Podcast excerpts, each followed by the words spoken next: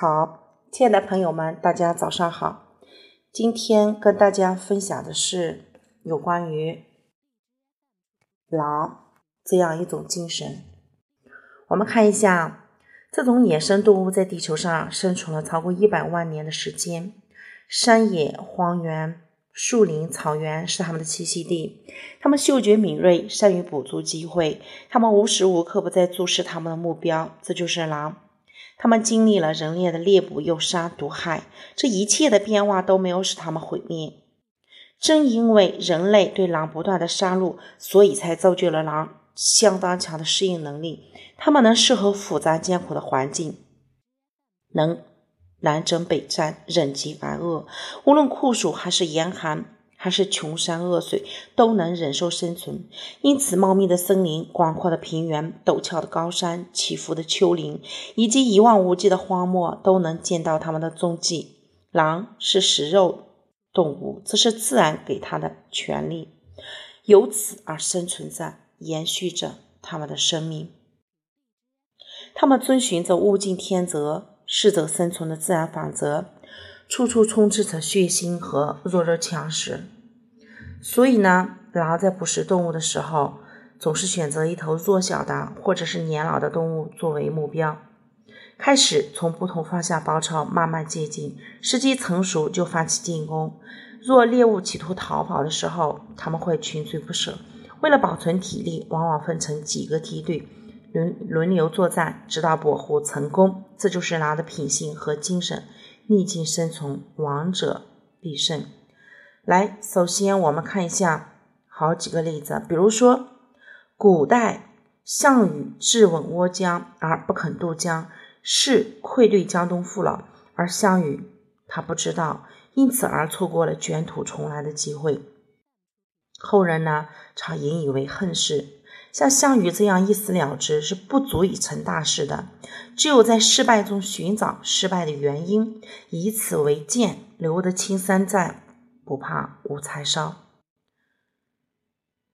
还有韩信，我们韩信在街上闲逛，然后呢，一个无赖的少年迎面打住韩信的去路，故意侮辱他说：“韩信，你平时腰里总挂着个宝剑。”能干什么用？别看你是高高的个头，其实不过是一个外强中干的懦夫。围观的人都哈哈大笑，而韩信像是没有听见那无赖的话，继续向前走。无赖见状更加得意，当众拦住韩信说：“如果你是条汉子，不怕死，就拿剑来刺我；如果你没有这点勇气，贪生怕死，就从我的裤裆下钻过去。”说着，便敞开两腿，做骑马式立在街上。韩信默默地注视他好一会儿，虽然感到很难堪，最后还是忍气吞声地俯下身子，从那无赖的胯下钻了过去。在场的人轰然大笑，那无赖也显得神气十足，但韩信却像什么事情都没有发生似的起身而去。那么，韩信与项羽相比？韩信就可谓大英雄了。首先，且不论韩信的其他功过，单此能忍胯下之辱，就表现了韩信的大智若愚和非凡的气度。少年时候这一特殊的经历，锻炼了韩信百折不挠、虚怀若谷的性格，而这一性格成就了他日后成为杰出将领的潜在条件。还有，我们春秋时期。吴王夫差凭着自己的国力强大，领兵攻打越国。吴越夫之战中，结果越国战败，越王勾践被抓到吴国。吴国为了羞辱越王，在墓旁的石室里喂养马匹，他们小心的伺候着吴王，百依百顺，忍饥挨冻，毫无怨言。整整三年，吴王。终于相信他已臣服了，决定放他回国。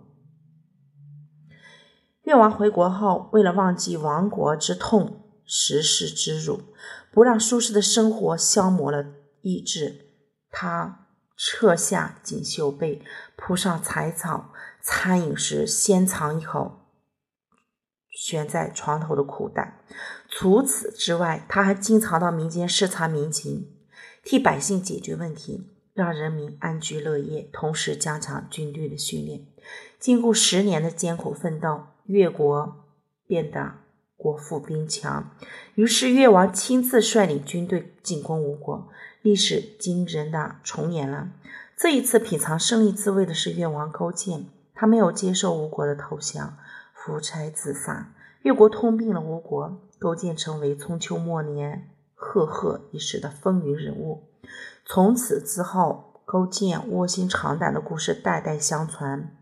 也成为从失败的废墟中崛起的典型教材。所以，世界上没有一帆风顺的事情。任何事业的成功，离开了艰难险阻和挫折，失败的孕育都是不可能的。因为失败可以磨练一个人的意志，促使他走向成功。项羽和拿破仑从开始带兵打仗都是攻无不克、战无不胜。然而，如果他们失败了，再也没有爬起来，这就是缺乏失败的孕育所导致的一遭惨败、彻底失败。只有那些不害怕失败、愈挫愈勇、屡败屡战的人，才能获得最后的成功。来，我们再说说刘邦。汉军自出关以来，遇挫必败，但是刘邦从未因此一蹶不振，而是在哪里跌倒，便在哪里爬起来，失败了再挑战，终于打败了项羽，开创了汉江几百年江山。三国中，曹操连通宝信，统军三万五千，向黄巾军发动攻击。黄巾黄忠军兵力强大，号称百万，实际兵力也达五十万，强弱十分悬殊。曹操屡战屡败，但依然屡败屡战。几经艰苦的拼战，才把黄巾军一一一举打败。无论在哪个事例中，我们可以看出，想要在事业上取得胜利。还是想攀登人生的高峰。如果没有像狼一样坚韧不拔、百折不挠的意志，是不可能摘得胜利的果实。但是，也不是说只要具备了这些条件，就一定可以取得成功。还应该具备像狼一样生存于逆境的精神。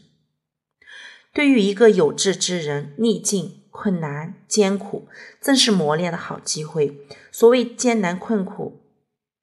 玉汝于成，就是说这还有一句话，孟子说：“天将降大任于斯人矣，必先苦其心志，劳其筋骨，饿其体肤，空乏其身，行拂乱其所为，所以动心忍性，增益其所不能。”历史上一切身处逆境而终有成就的人，无不经过这样的艰苦磨练。张海迪事迹众所周知。张海迪五岁的时候高位截瘫，但他身残志坚，勤奋学习。在残酷的命运挑战面前，张海迪没有沮丧和沉沦，他以顽强的毅力和恒心与疾病作斗争，经受了严峻的考验，对人生充满了信心。他虽然没有机会走进校门，却发奋学习，学完了小学、中学全部的课程，自学了大学英语、日语、德语、世界语。并攻读了硕士研究生的课程，成为战胜病魔而大有益于人的典型。张海迪就是这样扼紧命运的咽喉，奋斗在逆境中。我们看贝多芬，贝多芬在一八零零年四月举行了作品音乐会，确立了作曲家的地位。此时听力逐渐衰退，因耳聋的恐惧和失恋，一八零二年于自杀。后来终于克服危机，振奋精神，继续作曲。此后呢，十余年经历了思想和生活的激烈动荡，到了一八一九年，完全是从仍以顽强的毅力写下了第三至第八交响曲、第四、第五钢琴协奏曲等作品。